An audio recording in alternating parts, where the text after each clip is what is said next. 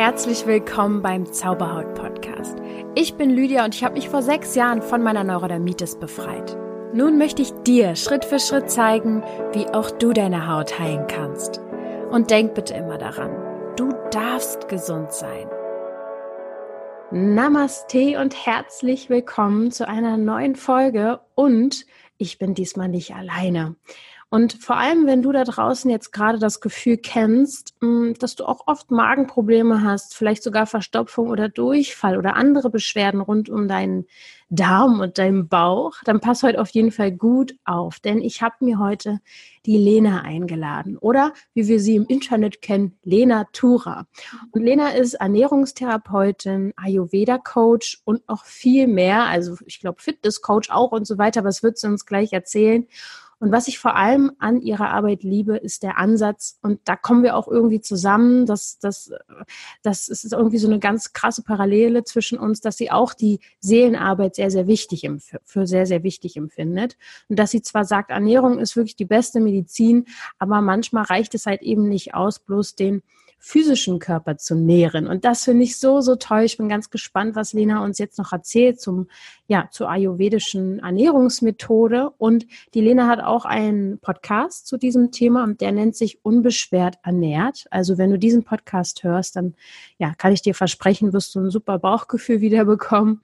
Und jetzt hiermit herzlich willkommen, Lena.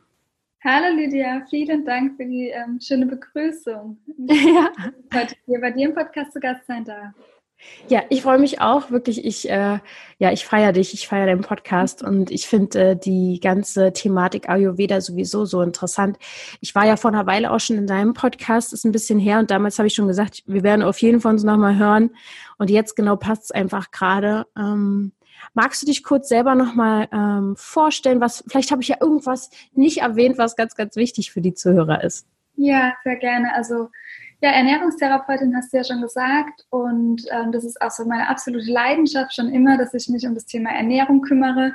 Ja, mittlerweile nicht nur auf der physiologischen Ebene, sondern einfach auch, wie kann ich denn die Seele ernähren und vereine ja da immer die mental-emotionale Ebene und die körperliche Ebene und mit Schwerpunkt Verdauungsstörung, genau. Also ich darf ganz viele Menschen begleiten, die vom Reizdarmsyndrom betroffen sind oder von anderen Verdauungsstörungen, damit sie wieder zu, zu, sich in die Mitte finden, damit die Körpermitte auch keine Probleme mehr macht. Genau, und das Ganze auch in der Praxis, im Einklang, in Mainz, aber auch online mit meinem Online-Kurs.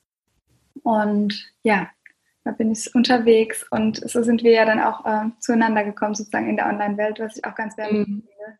Ja, voll. Da, das verbindet halt einfach. Ne? Die, die Online-Welt kann schon was Tolles sein, wenn man es gut ja. nutzt. Und ähm, ja, meine Zuhörer haben ja meistens Hautprobleme, sage ich jetzt mal aller Art, aber der Darm hängt da ja sehr zusammen. Wir können ja einfach mal richtig rein starten und vielleicht die allererste Frage jetzt überhaupt, wieso ist Ayurveda interessant für Menschen, sei es jetzt mit Hautproblemen oder auch mit Darmbeschwerden? Mhm. Also Ayurveda könnte man ja fälschlicherweise denken, dass es auch nur wieder ein Ernährungskonzept ist oder eine Form, nach der ich mich ernähren muss. Aber Ayurveda ist viel mehr. Denn es ist wirklich die Weisheit eines langen, gesunden Lebens. Und die bringt uns wieder zurück zu unserer eigenen Natur wenn wir wieder im Einklang mit uns sind, mit unserer eigenen Natur, kommen wir automatisch in ein Gleichgewicht, wo wir auch gesund sind. Und Ayurveda ist für mich einfach nur das Tool, um besser zu verstehen, wie wir uns wieder mit uns selbst verbinden können, mit unserer Intuition. Und ja, das ist deshalb so wertvoll, weil wir uns best, es besser verstehen. Also die, das, was wir auch schon besprochen haben, wie du bei mir im Podcast warst, auch so diese spirituelle Ebene, das ist alles, was Ayurveda abdeckt. Also es geht nicht nur rein um irgendwie Lebensmittel und eine Ernährungsform, sondern es geht wirklich darum, wie finde ich den Weg wieder zurück zu mir. Denn ich selbst, jeder selbst, der jetzt gerade zuhört, weiß am allerbesten, was gut für ihn ist und keine neue Ernährungsform oder Regel kein Dogma, kein Buch von einem Arzt. Das sind alles wichtiges Wissen, das wir haben in der Ernährungslandschaft gerade. Aber ähm, wir müssen es immer gegenchecken für uns und das lernt uns Ayurveda eigentlich, dass wir immer selbst nochmal auch reflektiert diese ganzen Ernährungsdinge vor allem anschauen können. Ja. Mhm. ja, cool. Also das gibt jetzt schon mal so einen ganz anderen, ein ganz anderes Gefühl zu Ayurveda. Aber wie würdest du, beschreib doch mal, woher kommt das genau und ähm, wie würdest du das vielleicht einem Kind erklären? Was ist Ayurveda? Ähm, spannend, wie ich es einem Kind erklären würde. Ähm, Ayurveda kommt ja aus Indien und ist wirklich ein Medizinsystem. Es wurde da oder wird dort auch als Medizin genutzt, bei uns in der westlichen Welt nur als Gesundheitsfürsorge. Und im Ayurveda lernen wir, dass es zwei Ebenen gibt, und zwar die körperliche Ebene und die mental-emotionale Ebene. Die zwei Bausteine, die wir beide anschauen dürfen für eine lange Gesundheit. Und Ayurveda begründet sich auf den fünf Elementen auch. Die fünf Elemente, das könnte man einem Kind dann schön erklären. Luft, mhm. Raum, äh, Wasser, Feuer und Erde. Und aus diesen Elementen besteht sozusagen alles. Bestehen wir, die Naturzyklen. Und wir haben diese Elemente auch in uns vereint, nur in einem ja, gewissen Anteil, beziehungsweise jeder in einem unterschiedlichen Anteil. Und so könnte es sein, dass man einem Kind erklären könnte, dass er zum Beispiel, dass das Kind zum Beispiel mehr ähm, Feuerelemente hat. Das heißt, es ist ähm, vielleicht ein bisschen hitziger, das ähm, regt sich vielleicht auch mal schneller auf, das wird eher schneller wütend, das hat aber auch super viel Hunger.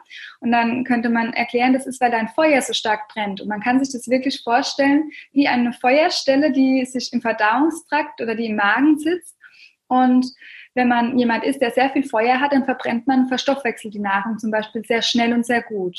Mhm. Und ja, ich würde es dem Kind wirklich so spielerisch mit dieser Feuerstelle erklären. Und da würden wir jetzt dann weiterkommen zu den ayurvedischen Konstitutionstypen sozusagen. Mhm, ja, erzähl einfach weiter. Das ist äh, richtig cool und ähm, du erklärst es wirklich sehr bildlich und das finde ich spannend, weil Ayurveda ist erstmal so für viele sehr abstrakt, ne? Aber ja. mach einfach weiter. Die ja. Doshas und alles, erzähl ja. los. Sehr cool.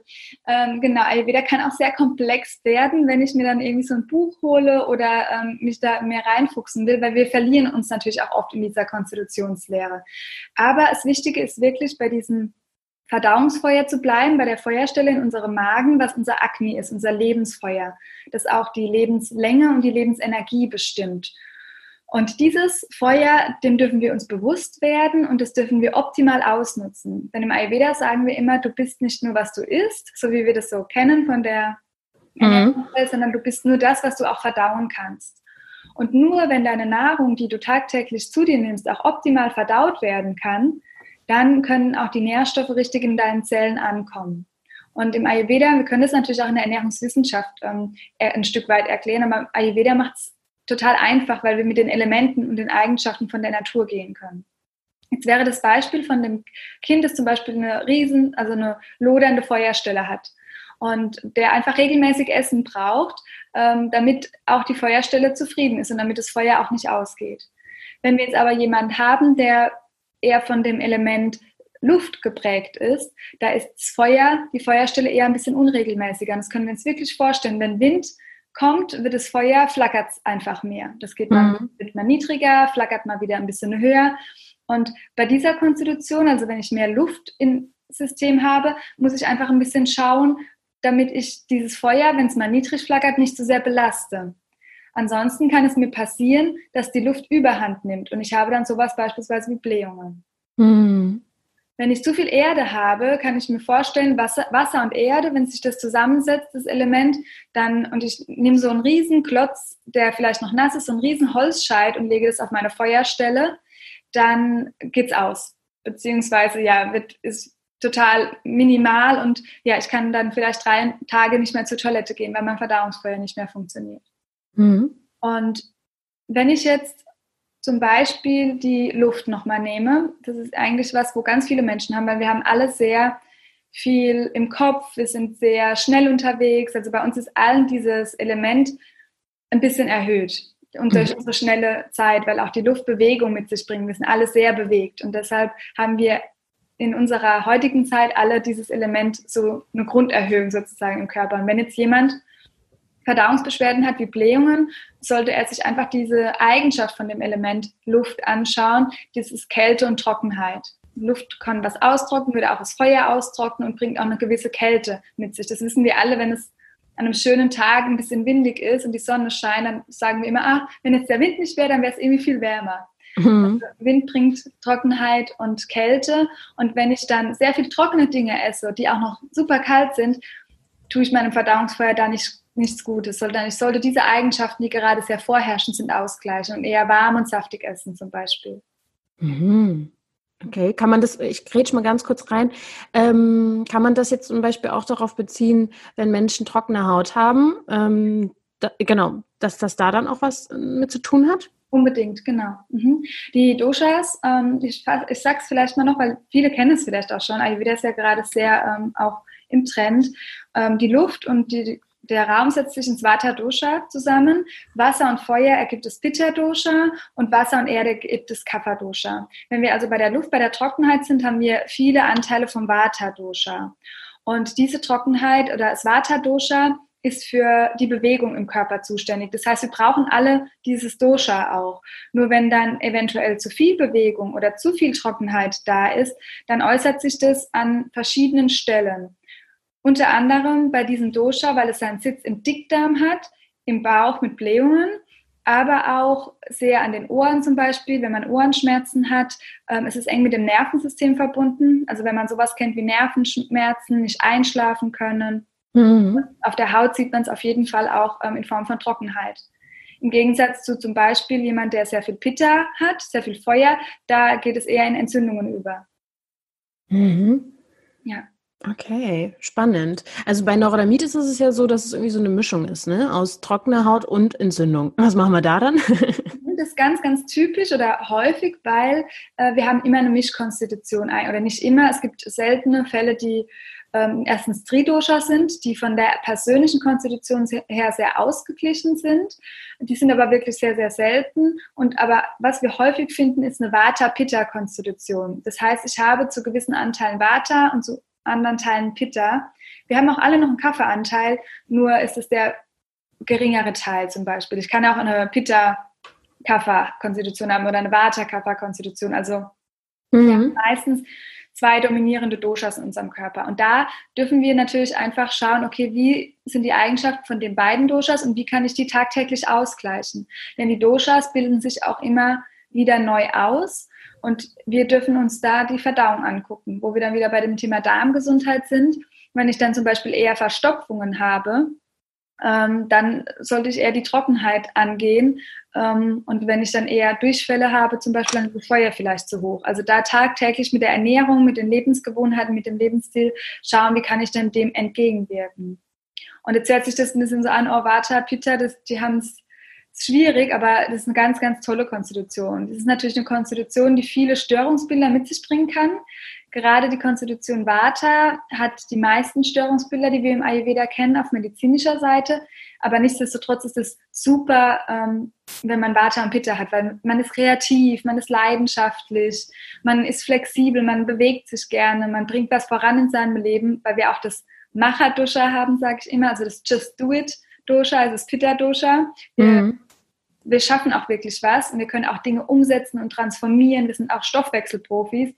Nur ist natürlich da dann auch alles das Gute, was wir im Körper haben, kann halt ins Ungleichgewicht kommen, wenn wir nicht mehr ja, auf uns auch achten nicht mehr so richtig mit uns verbunden sind.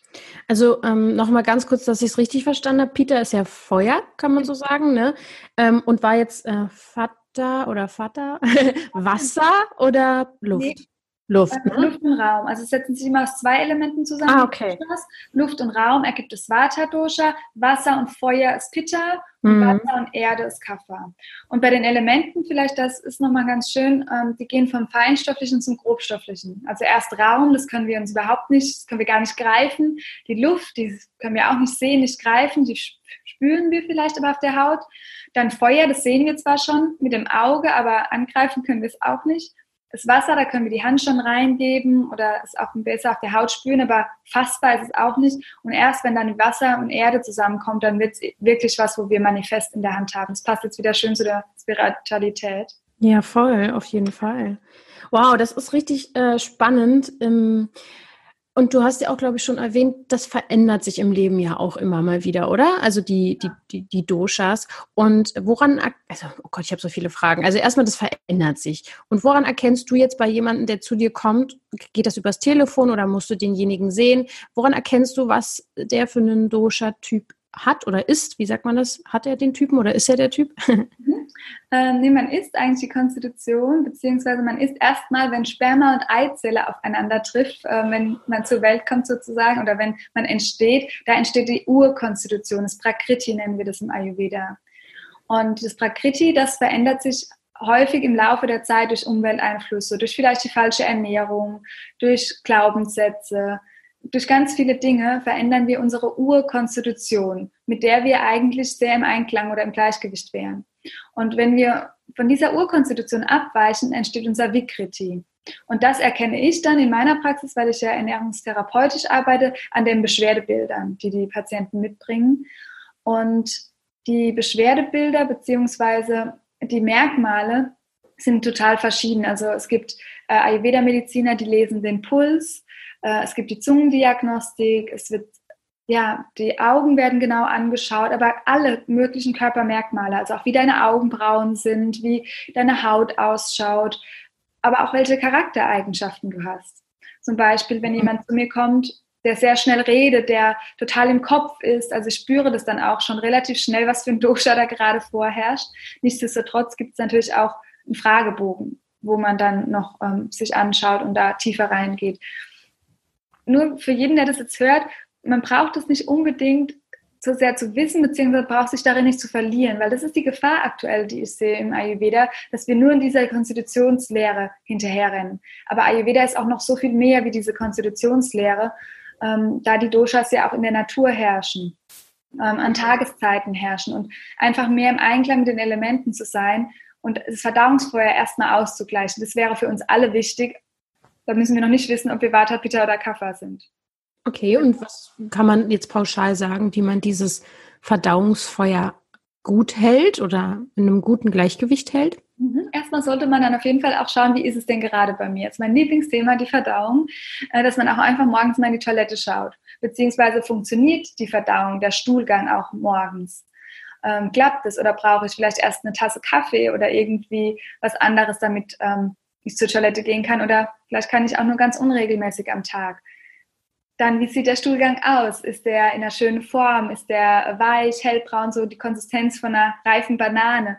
Das wäre optimal, dass es auch in der Form bleibt. Habe ich vielleicht aber eher nur so kleine ähm, Knödelchen, die sehr fest sind, sehr hart, sehr dunkel.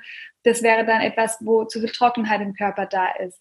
Ist es total breit? Ich habe Durchfall, es bleibt nicht so richtig drin das ist auch schon kein Gleichgewicht. Also erstmal zu schauen, okay, wie sieht mhm. denn meine Verdauung aus? Und wie ist auch mein Hunger, mein Sättigungsgefühl?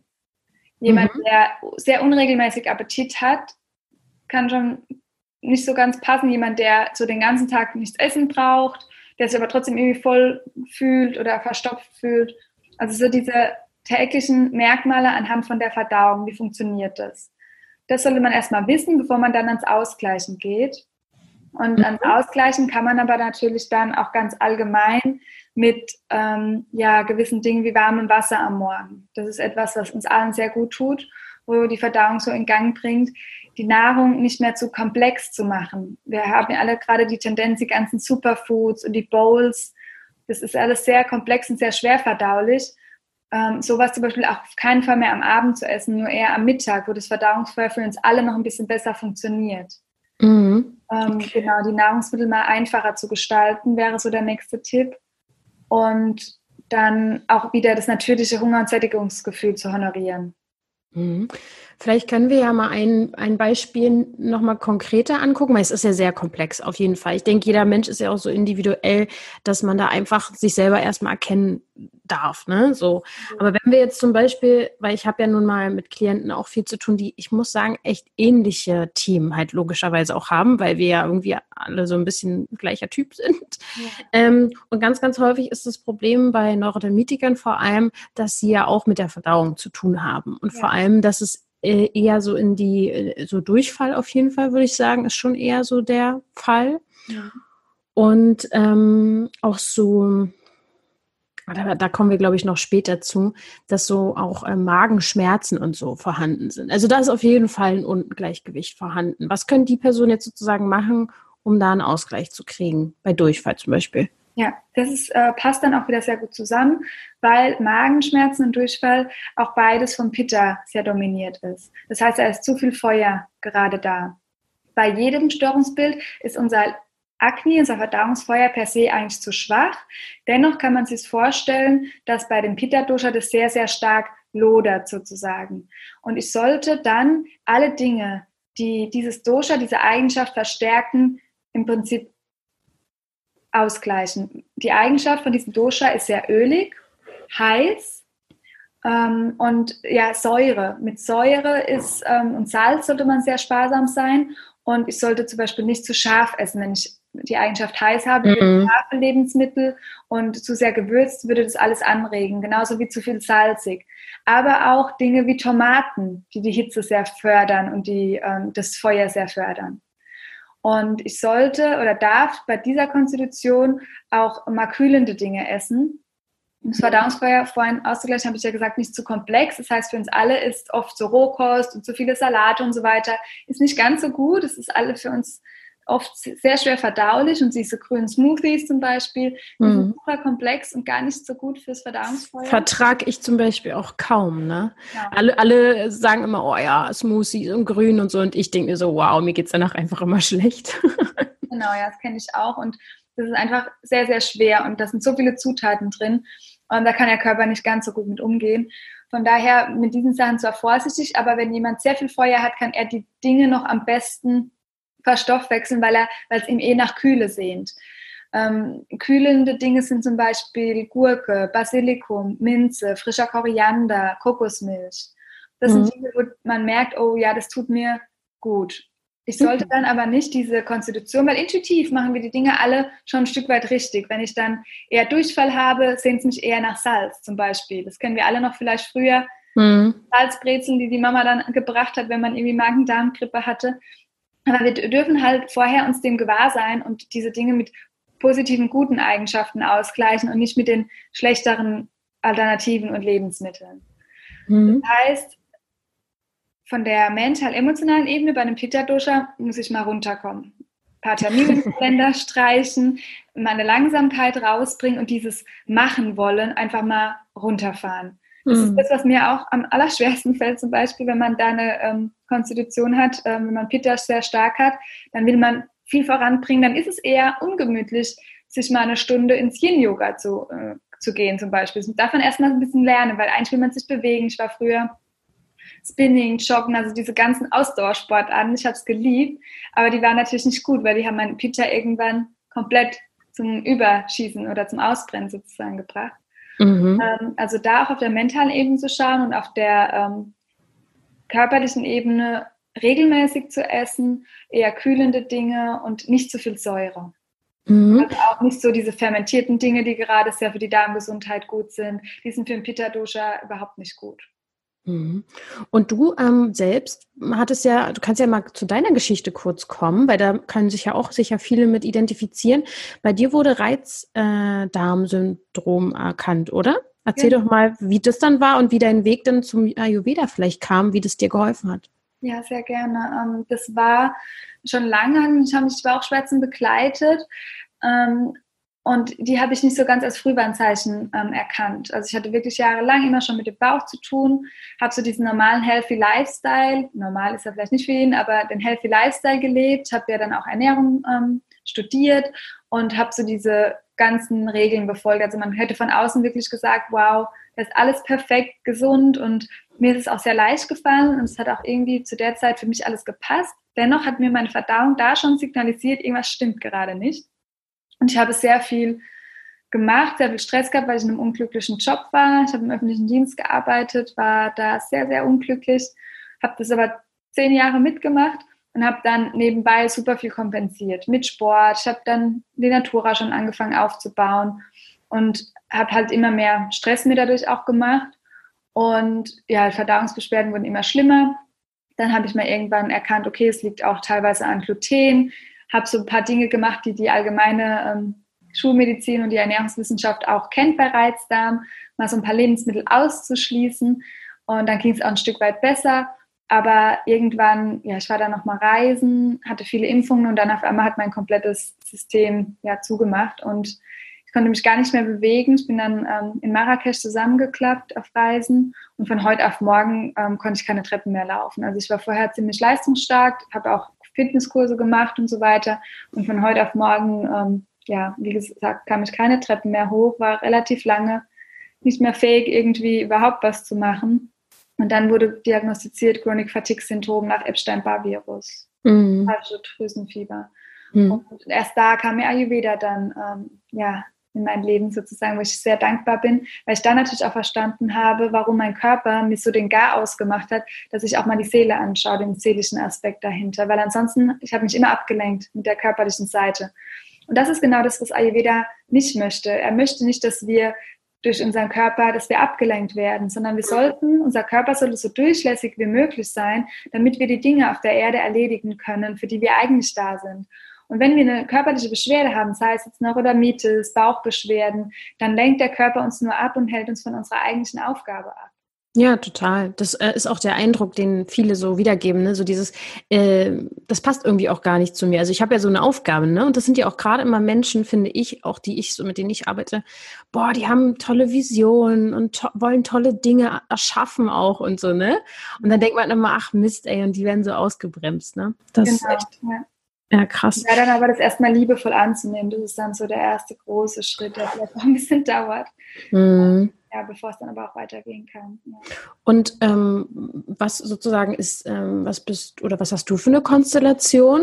Mhm. Vata, Pitta, genau. Also ich habe zu stärkeren Anteilen ähm, Vata und habe aber auch einen guten Pitta-Anteil. Und ich muss immer zwischen, oder ich darf immer zwischen den zwei ähm, auch jonglieren und merke aber auch, ähm, beziehungsweise habe auch dann damals die Konstitution sehr, also ich war dann sehr in diesem Machen drin, sehr in diesem Pitta. Ich hatte früher super viele Durchfälle. Ähm, es ist irgendwie nicht so richtig drin geblieben und das ging auch eine Zeit. Also ich habe wirklich zehn Jahre in dem Job gearbeitet und hatte zehn Jahre eigentlich Durchfall. Mhm. Dadurch dachte ich dann immer noch, ähm, es ist äh, lag, liegt an dem Joghurt, ne, weil die Ärzte oder man vermutet dann auch als Ernährungsberaterin hat man dann sehr den Fokus auf den Lebensmittel, bis ich dann auch mal verstanden habe, gut, es ist nicht nur der Joghurt, warum ich morgens nicht aus dem Haus komme, sondern es ist auch die Arbeit, auf die ich nicht gehen will. Mhm. Und das dann so als ganzheitliches zu sehen, das lernt man dann durch Ayurveda, weil das natürlich noch viel, ja, nicht nur die äh, Ernährung ist. Wobei wir mit der Ernährung dann tagtäglich uns ausgleichen können und stärken können, um dann auch vielleicht einfacher oder mehr Stärke zu haben, um die mentale Komponente anzuschauen. Mhm. Ja, ich denke, da hast du auch schon ganz am Anfang ein, ich sage jetzt mal, ein Problem erkannt, weil wirklich viele sich jetzt darauf stürzen werden, denke ich, die hier zuhören, oh, ich finde jetzt meinen Peter äh, Watter Kaffertyp raus und dann, äh, dann mache ich genau das, mache eine Diät oder was weiß ich, ne? Und das ist halt genau das, was, was so die Gefahr ist, dass das sind so Dinge, die kann man anfassen, sage ich jetzt mal. Ne? Aber die seelische Ebene, und da können wir ja auch noch äh, gleich ein bisschen mehr dazu sagen, ähm, Würdest du sagen, dass die überwiegt? Also wenn man da gut ausgeglichen ist, dass man quasi in Anführungsstrichen äh, essen kann, was man will? Mhm. Also spannend ist, dass wenn man zum Beispiel eine ayurvedische Konstitution macht und hat gleiche Anteile, also man schaut immer die körperliche Ebene an und die mentale. Und sei es jetzt zum Beispiel so, dass bei mir, äh, nehmen wir nur das Beispiel an, Vata und Pitta haben die gleichen Anteile. Also ich habe jetzt alle Merkmale gecheckt, habe ähm, ja, die Diagnostik gemacht und ich habe gleiche Anteile Vata wie Pitta, dann schaue ich mir immer noch mal die mental-emotionale Ebene an und schaue, was ist denn da stärker, um dann auch herauszufinden, was ja im Prinzip das vorherrschende Dosha ist.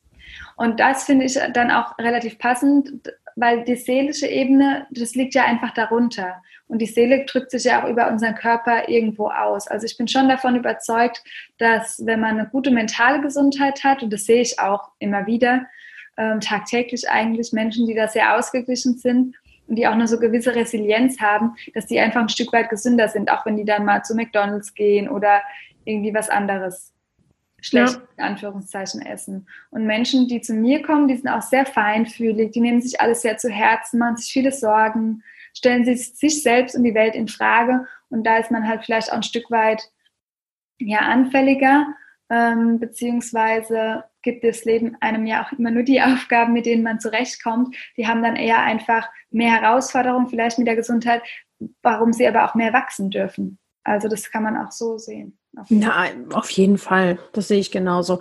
Ähm, glaubst du auch oder siehst du das auch bei deinen Klienten, dass ein ganz krasser Glaubenssatz ist, ähm, ich könnte ja was falsch machen oder ich mache mach Dinge falsch? Ja, mhm. die inneren Antreiber schauen wir uns auch immer an und auf jeden Fall so nicht gut genug zu sein, nicht perfekt zu sein und sich selbst auch sehr falsch fühlen. Das ist etwas, was ich selbst auch kenne und ähm, ja, das beobachte ich sehr stark. Mhm.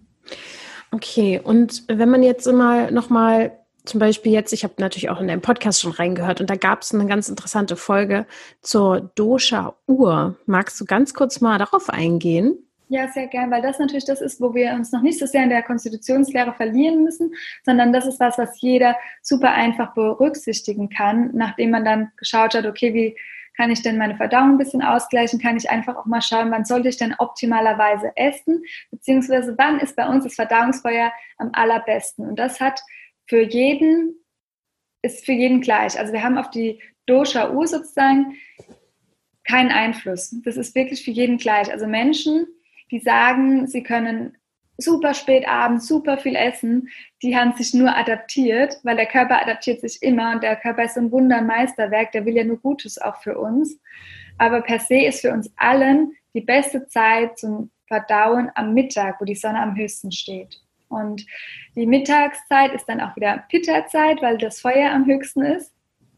Und die Dosha-Uhr, ich kann gleich gerne auf die einzelnen Uhrzeiten eingehen, ähm, ist aber auch nochmal sozusagen, weil der Körper ist auch wirklich eine Uhr, die biologische Uhr, die funktioniert. Wir kennen das vielleicht aus der CCM auch, die Organuhr. Und mhm. auch im Ayurveda, dass zu jeder Tag, also für jedes Organ gibt es eine bestimmte Tageszeit, wo das Optimum der Leistungsfähigkeit einfach von diesem Organ ist. Und am Mittag ist der Magen da. Da hat der Magen die beste Funktion und da können wir am besten verstoffwechseln. Im Gegenzug zum Morgen, wenn wir aufstehen, da ist, ähm, herrscht Kaffer, also wenn wir erst nach 6 Uhr aufstehen, was ja die meisten tun, ähm, da herrscht Kaffer vor. Die Erde, da ist schon noch so gewisse Schwere da. Das kennen wir dann vielleicht auch, wenn wir morgens vor dem Wecker wach werden. Das ist vielleicht fünf, halb sechs. Sind wir eigentlich fitter und schlafen dann aber länger, weil der Wecker irgendwie erst um sieben klingelt und dann sind wir um sieben oder um halb sieben viel geräderter als um halb sechs. Kennst du das? Mhm. Ja, auf jeden Fall, ja. Und das liegt daran, dass sich gerade um 6 Uhr diese Energien verändern. Vor 6 Uhr herrscht diese Bewegungszeit noch, die Vata-Zeit, weil die dafür zuständig ist, dass Dinge, die über die Nacht verstoffwechselt wurden in unserem Körper, dass die auch ausgeschieden werden können. Und deshalb brauchen wir die Bewegung, diese Energie, dass wir dann auch morgens zur Toilette gehen können. Und die Wartezeit würde uns helfen, dass wir einfach auch leichter aus dem Bett kommen, dass wir mehr in die Bewegung kommen können stehen wir aber meistens vielleicht nach sechs auf, zumindest ich mache das eigentlich immer nach sechs aufstehen. Und wenn der Wecker dann um halb sieben, sieben klingelt, dann äh, weiß ich, okay, da herrscht die Kafferzeit vor, ich bin vielleicht schon ein bisschen träger, meine Verdauung ist vielleicht ein bisschen träger und dann kann ich schauen, was kann ich denn dafür tun, um ein bisschen Aktivität reinzubekommen. Vielleicht brauche ich ein bisschen mehr Yoga, vielleicht brauche ich dann ich sowieso oder für alle wäre es gut, diese Wartezeit, diese Trockenheit aus der Wartezeit auszugleichen mit lauwarmem Wasser am Morgen Mhm. Und dann ist es vielleicht am Morgen auch gut, Dinge zu tun, die sehr viel Struktur benötigen. Also die ersten Aufgaben, vielleicht so die Kalender nochmal checken, irgendeine Liste, eine Excel-Liste, was weiß ich. Also Dinge, die Struktur brauchen, ist eigentlich am Morgen ganz gut. Mhm. Ab 10 Uhr ist es dann so, dass dann die Pitta-Zeit langsam anfängt. Und ähm, da sind wir dann eher so in diesem Rausgehen. Also vielleicht kann ich da dann eher ein Telefonat, wie wir jetzt ein Podcast-Interview. Genau. genau. Also diese Macherzeit, die Pitta-Zeit. Und da können wir dann auch, wie gesagt, um 12 Uhr, wo es die Sonne am höchsten steht, am besten die schwer verdaulichste Mahlzeit essen. Heißt jetzt nicht, dass wir bis dahin nicht frühstücken sollten. Ähm, es kommt auch wieder auf die Konstitution an, individuell. Aber am Anfang, am Morgen, sollten wir dann wirklich nur was Leichtes essen. Was vielleicht auch noch der Wartezeit entgegenkommt, dieser Trockenheit und der Kälte, weil Kaffee hat auch die Eigenschaft kalt. Und deshalb ist dieser ayurvedische Frühstücksbrei, das Porridge, aktuell so beliebt, weil das das automatisch ähm, ausgleicht und uns nicht zu sehr beschwert. Mhm. Genau, unser Hunger- und Sättigungsgefühl nicht zu sehr belastet und deshalb haben wir dann auch meistens um die Mittagszeit auch wieder Hunger. Dann kann ich, wie gesagt, das schwer verdaulichste essen. Ähm, am Nachmittag kommt dann nochmal die Wartezeit. Da haben wir alle Lust auf Süßes. Meistens Kaffee und Kuchen ist so der, äh, mm. der Heißhunger. Ähm, und das ist ganz automatisch, weil Warte auch durch die Geschmacksrichtung süß ausgeglichen wird. Deshalb haben wir da auch alle automatisch Verlangen danach. Und da würde ich dann aber empfehlen, diese Vata, diese Süße anders in mein Leben zu holen. Das heißt, ja, mit Freunden zu treffen oder auch ähm, einfach mal einen schönen Süßholzwurzeltee. Da, wenn ich noch sehr da drin bin, dass ich unbedingt nach Süß hungere, dass ich mir dann etwas mache mit Süßhol, äh, mit ähm, Süßkartoffeln oder so eine gesunde Süßigkeit oder mit Zimt, Kardamom, eine schöne warme Pflanzenmilch zum Beispiel, die auch eine gewisse Süße schon mit sich bringt. Mhm. Und dann kommt wieder die Kafferzeit am Abend ab 6 Uhr und da wissen wir wieder, das ist die Schwere, die Erde, da ist das Verdauungsfeuer auch ein bisschen träger und dann soll ich da nicht zu schwer essen, sondern wirklich auch wieder nur was Leichtes, ähm, was nicht zu komplex, nicht zu schwer ist. Zu komplex, zu schwer wären zu viel verschiedene Zutaten, aber auch ähm, tierische Produkte, zum Beispiel Fleisch, Steak am Abend, das ist super schwer verdaulich. Hilft mhm. uns dann oder ist dann schwerer in die Nacht zu gehen und auch in der Nacht, wo nochmal einen guten Pitta-Zeit, eine Pitta-Zeit hat für die Umwandlung, für die Transformation der ganzen Bestandteile, die wir tagtäglich ähm, gegessen haben, das schafft das Pitta dann einfach nicht. Und dann kann am nächsten Morgen automatisch auch nicht so gut ausgeschieden werden. Ich kann vielleicht nicht zur Toilette gehen oder ich habe keinen Appetit. Mhm. Und so die Und Grundregel noch, bevor das, ähm, das geht so schlecht vergessen, äh, weil viele richten sich dann so dogmatisch nach den Doshas und nach dieser Uhr nur essen, wenn man Hunger hat. Also so diese Grund-Basic-Regel, nach dem Hunger- und Sättigungsgefühl zu gehen, ist noch das Allerwichtigste, weil nur dann ist die Verdauung optimal vorbereitet darauf. Okay. Und was, was sagst du, wenn, was sagst du dazu, wenn Menschen Schlafprobleme haben? Also ich habe ganz, ganz häufig mit Klienten zu tun, die halt eben Schlafprobleme haben, nicht einschlafen können, gerade auch wegen dieser Hautgeschichte, ne? Dieses Jucken kommt dann nachts Mhm. Macht ja jetzt auch Sinn, wenn Peter da losgeht, ne? Ja.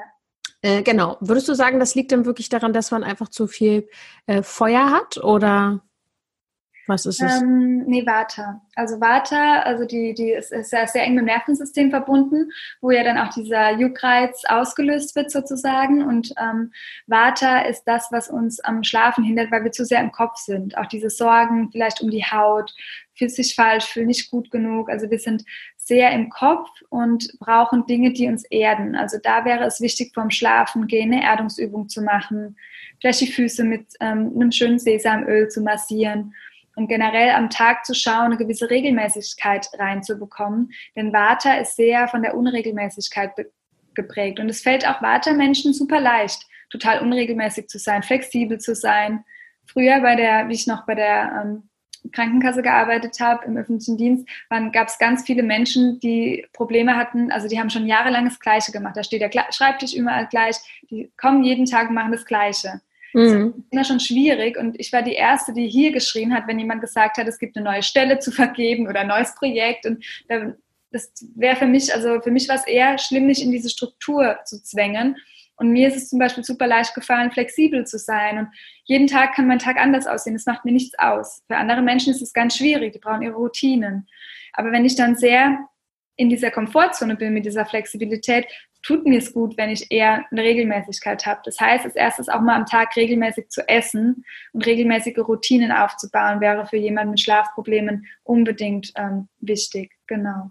Mm, okay. Am Tag, Vata-Menschen sind sehr träumerisch, lenken sich sehr schnell ab, der Fokus geht oft woanders hin und vielleicht schafft man es auch nicht so sehr, den Fokus auf dem Körper zu halten und auf den eigenen Bedürfnissen. Und die kommen dann nachts oftmals auch noch stärker raus, wo der Geist zur Ruhe kommt, wo wir von den Gehirnwellen so ein bisschen abgesenkt werden und dann auch zu schauen, gut, vielleicht habe ich mich am Tag auch nicht genug um mich gekümmert, nicht zu sehr abgelenkt und jetzt muss mir mein Körper nochmal die volle Aufmerksamkeit, fordert er dann auch ein. Mhm.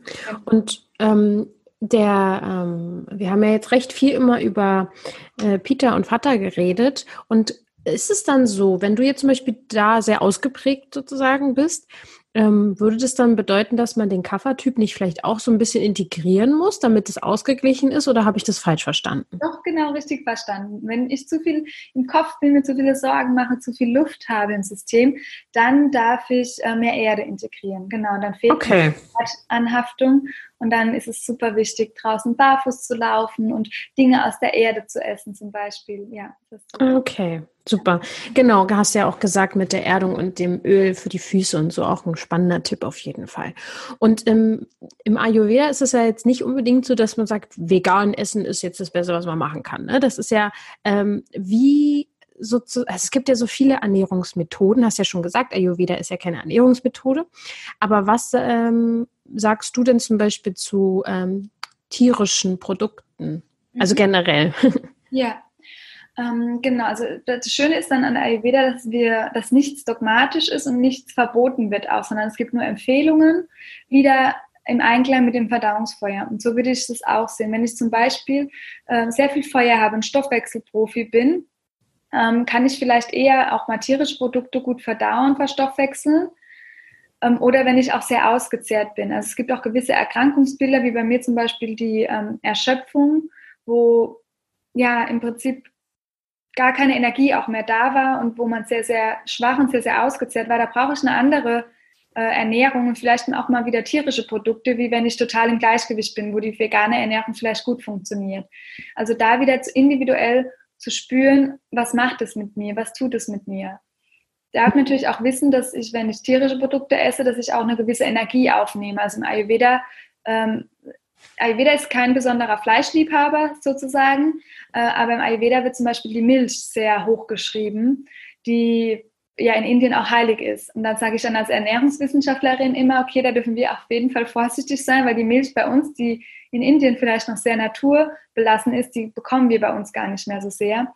Und wir sind auch ja ein Stück weit an unsere Dinge adaptiert, und die Inder sind an ihre Dinge adaptiert. Die können ja auch Wasser trinken aus dem, keine Ahnung, Ganges und werden nicht krank. Wir kriegen dann gleich die schlimmsten Erkrankungen. Ähm, also da wieder individuell das für sich gegen zu checken. Und gerade bei deinen ähm, Patienten oder Klienten mit der Haut ist natürlich Milch ein Riesenthema. Mhm. Weil das wissen wir ernährungswissenschaftlich, dass das einfach in Korrelation steht. Da gibt es relativ viele Studien schon dazu. Und dann ist aber auch zu beachten, gut, wenn ich schon Milchprodukte weglasse, weil es meiner Haut vielleicht auch ein Stück weit gut tut, mit der veganen Ernährung ich, bekomme ich dann genug Protein, genug Eiweiß. Weil wenn ich dann noch Blähungen habe oder Schwierigkeiten mit Hülsenfrüchten, wird es schon schwierig. Hm. Also das dann wieder nicht so zu pauschalisieren, sondern wieder individuell zu schauen, okay, was macht das mit mir? Weil ich habe ganz viele Menschen, die dann sich da reinzwängen, zum Beispiel die vegane Ernährung, ja. super erschöpft sind, denen es überhaupt nicht gut tut. Und dann wäre es auch mal in Ordnung, wenn man mal eine Kraftbrühe trinkt oder wenn man einfach auch mal ab und zu ähm, ein Stück Ziegenkäse oder irgendwas isst. Ja, also es gibt da wirklich kein Dogma und ich wäre da auch niemals jemand, der das pauschalisieren würde. Mhm. Nur von der Ernährungswissenschaft her ähm, auch was mit Studien belegt ist, dass ähm, Milchprodukte für die Haut ähm, einfach ein Triggerfaktor ist. Genau, das kennst du bestimmt mm, auch. Ja. Ja, auf jeden Fall. Und ich kenne das auch, dass man sich in ähm, irgendwelche Konzepte reinzwängt. Und das ist, glaube ich, also auf jeden Fall für mich persönlich eine ganz große Gefahr. Denn das macht mir Druck und Stress und macht mein, mein ich will eh alles äh, super machen und ganz viel umsetzen, einfach viel zu hoch. Also das ist für mich keine gute Lösung. Also 150 Prozent sollte ich nicht geben. Das ist einfach meins, ne? so meine individuelle. Und das dürfen wir aber alle nicht, weil wir da alles so sehr vom Verstand getrieben sind. Und der Verstand ist nicht das, was uns zur Gesundheit bringt. Der Verstand braucht natürlich diese ganzen Regeln, diese Konzepte, diese Studienergebnisse. Das braucht unser Verstand. Aber das ist ja nur ein gewisser Teil. Wir sind ja viel mehr als unser Verstand. Und wenn wir verbunden werden mit unserer Intuition, würden wir automatisch ähm, ja, ganz andere Dinge auch in der Ernährung wählen zum Beispiel. Also da mehr mit dem, ich sage immer, geh mit dem Gefühl, was fühlt sich für dich gut an und nicht, was ist denn das neueste Konzept. Und dieses Gefühl, das darf man erstmal wieder ja. lernen und sich dem auch das wieder vertrauen, weil wenn man eine gesundheitliche Leidensgeschichte hinter sich hat, dann vertraut man seinem eigenen Körper einfach nicht mehr. Und da aber wieder langsam hinzugehen und zu sagen, gut, lieber Körper, ich vertraue dir jetzt wieder. Und dann ist es vielleicht auch mal eine Pizza oder irgendwas und dann merkt man, okay, es passiert auch gerade nichts. Ähm, ja. ja. ins Vertrauen zu gehen, mit den eigenen Körpergefühlen und Symptomen ähm, ganz, ganz spielerisch auch umzugehen. Und was tust du ähm, dafür oder was hast du damals getan, wo es noch so wackelig war? Ne? So, wenn man, wie du ja eben meintest, wenn der Körper halt eben gerade wirklich aufschreit, dann ist man einfach nicht so im Vertrauen, auch gerade zum Körper. Wie hast du es geschafft, dann wieder da zurückzukommen? Mhm. Ganz viel mit ähm, den unterschiedlichen ganzheitlichen Methoden. Ich war ähm, äh, von Akupunktur bis Meditation, Hypnose. Äh, die Ernährung habe ich erstmal Ernährung sein lassen und habe alles meinem Körper angeboten, was er so wollte. Ich saß dann auch wirklich mit einem Nutella-Glas auf der Couch vor Hilfe, ich brauche irgendwie Energie und Frust und jetzt ist mir alles egal. Das gab es mhm. auch mal. Äh, also ich war bei meinen Eltern zu Hause, bei mir gab es kein Nutella, aber meine Eltern haben Nutella. und ähm, genau, ich war dann auch eine Zeit lang wirklich auch immer zu Hause, weil ich bei meinen Eltern, weil ich gar nicht mich allein mehr versorgen konnte. Und dann aber auch mich so ein bisschen wie resettet habe und dann auch geschaut habe, gut, was stärkt mir oder was kann ich denn, weil die Schulmedizin hatte keine Hilfe. Und ich wusste, okay, Ernährung, das kann ich einfach, da kenne ich mich aus und mich natürlich auch physiologisch da wieder zu stärken und dennoch aber auch dem Körper, also mit frischen, gesunden Lebensmitteln, aber auch dem Körper alles anzubieten. Ich habe ihm dann auch mal wieder Fleisch angeboten, weil ich kam da aus einer Zeit aus Bali, wo ich sehr vegan gegessen habe und mir hat es zum Beispiel gar nicht gut getan. Ich war da viel zu dünn, ich, da war nichts mehr dran an mir und brauchte dann wirklich Substanz.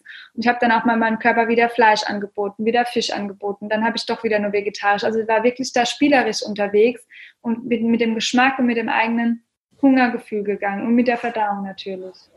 Wobei der Stress, also ich habe der den Stress rausgenommen. Ich habe mich jeden Tag gefragt, was will ich denn? Auf was habe ich Lust? Aus welcher Tasse möchte ich trinken?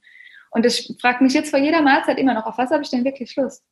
Ja. Herzhaft süß sein, trocken, äh, saftig, warm, kalt. Und das ist so wichtig, weil der Stress macht so viel mit uns, so wie du es gerade schon gesagt hast. Und auch vom mhm. Darm, wir sind ja mit dem Vagusnerv und das Gehirn verbunden mit dem Darm der Stress ist ein riesen, riesen Thema für ähm, die Gesundheit allgemein, ja. Ja, auf jeden Fall. Und ähm, auch gerade Gedanken machen so viel Stress. Also auch gerade für Menschen, die halt eben sehr verkopft sind. Und wenn ich jetzt schon den einen oder anderen in, jetzt gerade an den so denke, wenn ihr das hört, also ich meine, ich kenne ja meine Leute schon ja. auch sehr gut, dann so, oh nein, ich, ich muss wieder in, in die Intuition, aber der Verstand gibt mir noch Kontrolle und so. Das ist ja alles Illusion. Ähm, Genau, aber es, es hast du gut rübergebracht auf jeden ja, Fall. Das hingeben. Und Ayurveda ist eigentlich ganz cool, weil es bietet uns keine Chance, wenn man es richtig versteht, es bietet uns keine Chance, den Verstand kontrollieren zu lassen, weil es halt nicht, es wird zwar mittlerweile dargestellt, als wäre es auch nur ein Konzept, ist es aber nicht, sondern es gibt je eine individuelle Fahrplan für jeden, weil jeder Mensch einzigartig ist. Und das ist so cool. Also Ayurveda bietet uns eigentlich keine Chance, irgendwo anzuhaften. Es macht das Loslassen eigentlich ganz einfach. Ja. Okay, und wie würdest du, also das wird jetzt viele hier sozusagen anregen, dahin zu gucken. Das, da bin ich mir schon sehr, sehr sicher. Was würdest du denjenigen denn jetzt raten? Wie könnten sie sich mehr mit Ayurveda beschäftigen? Klar, sie auf jeden Fall in deinem Podcast reinhören, mhm. definitiv. Aber weil du ja gerade gesagt hast, wenn man es wirklich versteht, ne? Also wie kann man es wirklich verstehen? Und jetzt nicht dahin tappen, wieder irgendwie fünf Bücher sich zu holen, sich hinzusetzen, zu verkriechen, theoretisch da reinzugucken, sondern wie kann man es erleben vielleicht? Ja, auf jeden Fall mit ähm, der Intuition zu gehen und sich erstmal statt ein Buch alle möglichen Nahrungsmittel zu kaufen, die man gerne isst. Und vielleicht sich dann nochmal die Elemente anzuschauen und dann zu schauen, okay, wie ähm, sind denn, was für ein Element oder was für eine Eigenschaft hat auch das eigene Lebensmittel? Das habe ich vielleicht noch im Podcast von uns gehört, wenn ich sehr von Durchfall geprägt bin, wenn die Haut sehr entzündet ist, sollte ich nicht so viele Säure nicht so viel Säure zu mir nehmen. Und dann einfach sich auch mal hinzusetzen, ganz achtsam, um mal ein paar Lebensmittel zu schmecken, wirklich. Sich die Zeit zu nehmen und zu schmecken, okay, wie schmeckt das denn eigentlich? Nicht wie es im Buch steht, sondern was macht es mit mir? Fühlt sich das jetzt sauer an im Mund? Oder ja, wie geht es mir danach? Habe ich eher ein säuerliches Gefühl oder erdet mich das, macht mich das eher ruhig? Wie fühlt sich in meinem Bauch an? Und da so ganz spielerisch mit der Achtsamkeit ranzugehen, wäre viel wichtiger. Und dann kann man auch überall hinreisen. Man kann alles essen, wenn man einfach mit den Eigenschaften von den Lebensmitteln geht, die man erfahren muss in meinen Augen. Die brauche ich mir nicht anhand von einer Lebensmittelliste anzueignen. Hm, auf jeden Fall, das ist sehr, sehr spannend. Und gibt es da dann aber nicht auch ähm, Lebensmittel, die uns so ein bisschen was vorgaukeln? Weil zum Beispiel, wenn wir nicht sauer essen sollen oder säurebildende Lebensmittel und dann aber Zucker ist ja süß, erst im ersten Moment, gibt es dann schon so ein paar Dinge, die da äh, mhm. uns auf die falsche Fährte führen können? Ja, absolut. Das ähm, vergesse ich immer wieder, weil das für mich irgendwie so eine Selbstverständlichkeit ist, sollten natürlich natürliche Lebensmittel sein. Also auch Lebensmittel, die wir wirklich in der Natur bekommen und nicht irgendwas, was industriell hergestellt ist. Genau. Okay. Und ein wichtiges Thema für mich, Kaffee. Ja. Also ich weiß, Kaffee ist säurebildend. Ja. Aber ähm, wenn man es liebt, eine Tasse Kaffee am Tag zu trinken, hebt diese Liebe das Ganze nicht auf. In meinen Augen auf jeden Fall. Und ähm, da ist es auch wieder individuell vom Körper zu sehen. Ähm, wenn dein Pitta gerade da vielleicht hoch ist, ist es auch, Kaffee hat eine große bittere Komponente. Und diese Bitterstoffe in einem Kaffee oder in einem Espresso, die können auch dein Pitta wieder ausgleichen. Mhm. Also es ist auch vielleicht so, dass man da sich so hingezogen fühlt, weil die Geschmacksrichtung bitter einfach einen Ausgleich gibt zu, der, zu dem aktuellen Überschuss. Das braucht man dann nicht so zu verteufeln sozusagen, sondern kann es ähm, auch wirklich, es kann vielleicht sogar nötig sein für deine aktuelle Konstitution, dass du diese Bitterstoffe brauchst, weil du sie sonst vielleicht einen Tag nicht hättest in der Ernährung. Und du kannst aber auch, wenn du ähm, so, äh, Sorgen hast wegen der Säure, Kardamom reingeben, eine Kardamomkapsel, die neutralisiert das Ganze ein bisschen, falls du das nicht schon kennst. Hm, nee. Und, genau, und ähm, dann auch wieder zu schauen, gut, Kaffee hat, wenn das nicht aus einem Negativen, aus dem Mangel heraus getrunken wird, weil ich müde bin. Mhm. Nee, auf jeden Fall nicht. Als, ja. Genau, als Genuss und als Zusatz, dann, dann ist es absolut in Ordnung. Dann würde ich es auch sehen, dass das die Liebe ist, der Genuss und Kaffee hat auch von der Ernährungswissenschaft her, äh, gibt super viele Studien zu Kaffee, dass es gut ist für das kardiovaskuläre System und so weiter. Also ja, mhm. das ist so schön. Es gibt kein, im Ayurveda in den alten Schriften steht auch nichts über Kaffee zum Beispiel. Äh, da einfach wieder mit den Eigenschaften zu gehen. Und wenn ich jetzt aber morgens wach werden würde mit Magenschmerzen, dann weiß ich gut, dann nicht noch der Kaffee. Wenn ich mich aber ja. ausgeglichen fühle, dann genießt, genießt man den und ähm, dann tut er auch richtig gut. Ja, ähm, ich habe auch schon früher gemerkt, ich habe mich ganz komisch ernährt. Also so generell. In den letzten zehn Jahren habe ich so gefühlt alles Mögliche gemacht und ich habe mich immer an irgendwas festgehalten. So ist es jetzt richtig und das hat man mir gesagt oder wie auch immer, ne? Und habe halt nie so richtig auf mich gehört, sondern habe das so durchgeboxt, weil das soll ja gut sein. Und das ist halt, ähm, davon bin ich komplett weg und ich weiß, wenn, äh, wenn Kaffee, äh, Kaffee mir heutzutage gut tut und wann nicht. Also ich kann das einfach einschätzen. Mhm. Aber an dem Punkt muss man ja halt vielleicht einfach erstmal kommen und an seine Grenzen auch vielleicht kommen, um es zu wissen. Ich weiß es nicht. Aber auf jeden Fall war es bei mir so. Ähm, ich möchte über zwei Themen heute noch mit dir sprechen. Meditation, will ich schon mal spoilern, und ähm, die Jahreszeiten.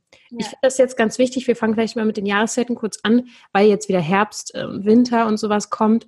Und ich weiß und ich selber zähle mich auch dazu, mh, hm, bei Menschen mit Hautthemen ist das dann immer so eine kritische Phase. es ja. fehlt ein bisschen die Sonne und äh, dann kommt die Heizungsluft dazu und vielleicht auch noch die Stimmung, die so ein bisschen bei wetterfühligen Menschen so runtergeht. Was kann man denn unterstützend tun, äh, wenn man da so empfindlich ist? Ähm, ja, also das ist so ein Thema, dass wenn der Jahresübergang ist, dass es ganz häufig so ist, dass wir im Sommer schon nicht so gut genug aufgepasst haben, weil im Sommer die Trockenheit ansteigt durch die Hitze im Körper. Und wenn jetzt der Wind und die Trockenheit von dem Vata-Dosha noch dazu kommt, weil im Sommer ist sehr viel Hitze, sehr viel Feuer da, sehr viel Pitta, dann kommen wir oft in ein Ungleichgewicht. Also jetzt aktuell ist Vata-Zeit Mhm. Und die Wartezeit, die Eigenschaft kalt, trocken, auf jeden Fall ähm, ausgleichen. Und jetzt würde es sich empfehlen, sehr, saft, also sehr saftig zu essen, den Tag verteilt über auch warmes Wasser zu trinken. Also nicht nur Wasser, sondern wirklich warmes Wasser. Und ähm, Dinge, die wirklich auch aktuell Saison haben. Also saisonale Lebensmittel und die dann schön saftig zubereitet. Das in der Herbstzeit ja, so, wenn man in diese, oder wenn man zu Oma geht, die macht es dann immer schon richtig, die kocht dann Eintöpfe, Suppen, überall gibt es wieder Kürbissuppe. Das sind aber genau die Lebensmittel, die uns gerade gut tun und ausgleichend wirken. Mhm. Okay, also Wärme sozusagen. Man holt sich die Wärme von innen sozusagen wieder. Ja, und nicht nur von innen, genau, sondern auch von außen, ähm, dass man sich auch vielleicht mal eine schöne Selbstmassage gibt, ein Bad, vielleicht macht man auch mal ähm, ja, Sauna ist wahrscheinlich von, wenn die Haut sehr stark gereizt ist, ein bisschen schwierig und kann mm. ja auch mehr austrocknen. Da wieder Vorsicht, aber dann vielleicht eher ein Dampfbad zu machen. Und im Ayurveda wird sehr hoch gelobt und ähm, ein großes äh, Gebiet das sind die äußeren Anwendungen und da wird sehr viel mit Öl gearbeitet, um die Doshas auszugleichen. Und Vata, die Trockenheit, gleicht sich aus mit ähm, einem guten Sesamöl zum Beispiel wunderbar. So eine Selbstmassage mm. zu machen, ist da ganz wertvoll. Hm, spannend. Cool. Ähm, also ja, ich, ich finde das Thema jetzt schon sehr, sehr toll. Und ich wette, du hast auch ein paar mehr äh, neue Zuhörer demnächst. Ähm, genau, Meditation. Ich weiß, dass du auch in deinem Podcast äh, hier und da einmal Meditation auch ähm, hochlädst, ne, selber. Und wie viel Raum nimmt Meditation in deinem Alltag ein? Weil anscheinend haben wir ja auch viele Parallelen. Du bist auch jemand, der sehr viel macht und sehr gerne ne, auch arbeitet ja. und so. Hm, wie integrierst du Meditation denn und, und wie meditierst du? Ähm, eigentlich jeden Tag, am Morgen schon gleich. Ähm, momentan sehr in der Stille, aber auch manchmal geführte Meditation. Also ich bin da relativ offen, schaue da auch intuitiv, was brauche ich denn, was tut mir denn gut. Und ich verknüpfe mich aber schon am Morgen eigentlich immer mit der Erde, aber auch mit dem Kosmos sozusagen, also mit dem Höheren, dass ich da einfach auch im Vertrauen bleibe. Und das bietet mir auch so einen gewissen Schutz, weil ich ähm, ja sehr wie du schon gesagt hast, sehr machend bin, auch sehr, diese Vata bringt auch eine Feinfühligkeit mit sich, das Feine, das ist auch so ein bisschen durchlässiger. Das heißt, ich habe ja auch viele mit ähm, Menschen dann am Tag zu tun und diese Meditation erdet mich und bietet mir dann auch einen Schutz eigentlich am Morgen schon. Und dann ähm, habe ich eigentlich noch ja, meditative Spaziergänge mit meinem Hund am Tag. Ich versuche, was mir auch immer wieder passiert, wo ich dann doch am Handy bin oder irgendwie Podcast höre und dann aber auch versuche bewusst am Tag zu sagen, gut, ähm, ohne Ablenkung, ohne die ganzen Medien rauszugehen in die Natur. Das ist dann irgendwie noch so meine Meditation. Ich gehe viel laufen. Ähm, genau, und dann immer mal noch Yoga. Da macht man ja automatisch die Meditation ein Stück weit mit. Mhm. Das Schöne bei meiner Arbeit ist, dass ich ja auch viele Meditationen ähm, mit meinen Klienten mache. Das heißt, ja. ich bin automatisch auch immer so ein bisschen mitgeerdet. Äh, also es nimmt wirklich einen großen ähm, Stellenwert ein. Aber auch nicht nur in einer aktiven Meditation, sondern auch, dass ich am Tag weiß, wenn ich negative Gedanken habe, dass ich die wie ähm, weglösche. Also die Gedanken, je öfter man das trainiert oder je mehr man in der meditativen Praxis ist, desto mehr kann man ja den Gedanken am Tag auch bewusst sein. Und das hilft mir einfach unglaublich im Alltag. Und dann denke ich was und dann denke ich, ah nee, löschen. Also die Gedanken erzeugen ja wirklich unsere Realität. Und da mhm. einfach am Tag bewusst die Gedanken auch ein Stück weit zu steuern. Oder mhm. wenn jemand anderes was Negatives noch sagt und dann das zu sein, hey, schau mal hin, wieso sagst du das? Es ist vielleicht gar nicht so. Und gerade jetzt aktuell, ach, ich werde krank, das hört man überall. Mhm. Ach, du, dass du dich nicht ansteckst. Und ja, ja. Mhm. Gedankengänge ähm, einfach nicht zuzulassen. Und das hilft halt einfach, wenn man da sehr in der Übung ist. Was schon fünf bis zehn Minuten am Tag, was schon reicht. Und du hast jetzt gerade so wunderschön gesagt, du löscht die Gedanken dann. Das klingt natürlich sehr ähm, nach einer Methode, ist vielleicht auch keine, aber vielleicht kannst du nochmal praktisch sagen, ähm, wie das aussieht. Mhm. Ja, das ist wirklich was, was ich mir so mitgenommen habe aus dem Theta Healing, mit der Methode, die ich hier arbeite auf energetischer Ebene. Und da sagt man das natürlich auch so, dass man die Gedanken wirklich löscht. Und das kann man sich aber ganz schön ähm, vorstellen, einfach ähm, wie es kann für jeden was anderes sein. Immer, ich sage immer das erste Bild, was aufkommt. Und für mich ist es einfach so eine Handbewegung, die sich so ein bisschen, das kennen wir auch aus der ähm, Psychotherapie, ähm, einfach so eine Übung, die man so ein bisschen verinnerlicht hat, zum Beispiel. Also irgendwie so eine, wie so eine Ressourcenstärkung, die man ja vielleicht mit einer gewissen Handbewegung verinnerlichen kann, in Form von einem Anker. Mhm. ich habe den Anker einfach für mich mit der Hand, dass ich dann denke, nee, löschen. Und dann ist der auch weg. Und dann kann man sich aber trotzdem noch dazu vorstellen, wie er auf der Schulter sitzt und wie man den dann so weg schiebt und dann ist es vielleicht eine dunkle Wolke, die weggeht oder es ist, keine Ahnung, für jeden was anderes. Also für mich ist mhm. es aktuell wirklich nur diese Handbewegung, weil die, die so verinnerlicht mhm. ist, weil es ein Anker für mich ist.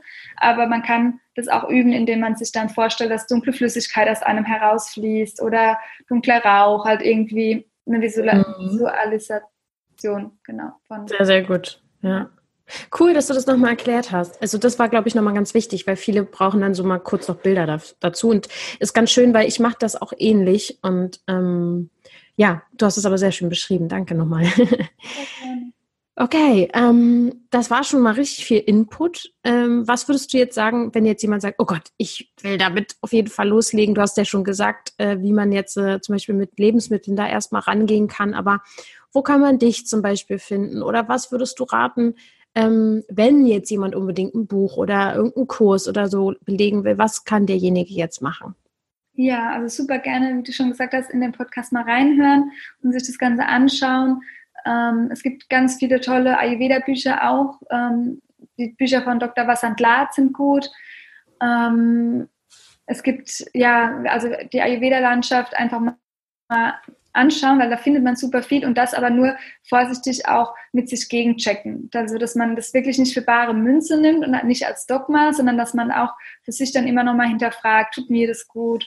Und vielleicht sollte man dann zu dem ganzen neuen Wissen, das man sich gerade jetzt auch aneignen möchte, vielleicht sollte man auch einfach nur mit sich mal sein und sich auch Zeit für sich einplanen in den Kalender und weil die Weisheit, die liegt in uns allen schon drin. Da braucht man so Anreize und Anstöße, die wir vielleicht auch geben, zum Beispiel mit Podcast, mit Instagram, äh, mit Kursen und so weiter. Also ich habe auch einen Kurs, aber ähm, trotzdem nicht vergessen, auch diese Innenschau sich selbst zu behalten, weil äh, man selbst hat die Weisheit eigentlich schon in sich drin. Und wenn man aber dennoch ja eine Community gerne hätte und braucht, dann ja einfach auf Instagram ähm, mir gerne noch folgen und ich habe die Möglichkeit, also ich biete ähm, Therapie ja auch an, also wenn jemand eine Diagnose vom Arzt hat, auch eine ernährungsbedingte Beschwerde, dann ähm, wird es auch von den Kassen bezuschusst, von der gesetzlichen Krankenkasse. Dann kann man sich auch einfach einen Termin buchen, wenn man sich unsicher ist, ob das für äh, sich selbst geeignet ist, dann einfach noch ein kostenloses Vorgespräch. Das findet man alles auf meiner Internetseite lenatura.de. Und ähm, aktuell läuft der Unbeschwert ernährt Online-Kurs.